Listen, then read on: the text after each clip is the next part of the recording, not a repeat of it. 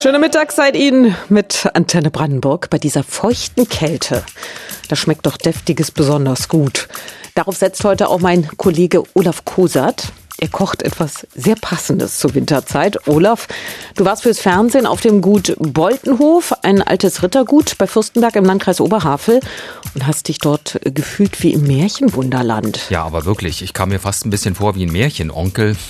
Es gibt einen alten Brunnen wie beim Froschkönig. Man findet dort die drei Schweinchen, die sieben Geißlein, Weihnachtskranz Auguste läuft dort rum. Also die haben ganz viele Tiere, Esel, Schafe, Kühe, Hühner. Das ist quasi Landleben zum Anfassen. Man kann auf Gut Boltenhof nämlich Urlaub machen und wenn man dazu Lust hat, darf man sogar im Rinderstall beim Füttern mit anpacken. Das finden Kinder garantiert großartig. Was für eine Geschichte steckt hinter diesem Hof, diesem alten Rittergut? Na, dort ist schon im 16. Jahrhundert Landwirtschaft betrieben worden.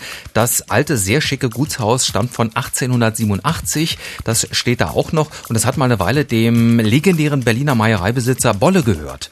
Jetzt gibt's dort Ferienwohnungen, unter anderem ein Zimmer, das fand ich wirklich ganz faszinierend, das Brandenburg-Zimmer, in dem ist wirklich alles von Brandenburger Handwerkern angefertigt worden. Vom Bett bis zum Schrank, den Wolldecken, den Lampen und den Badfliesen. Toll.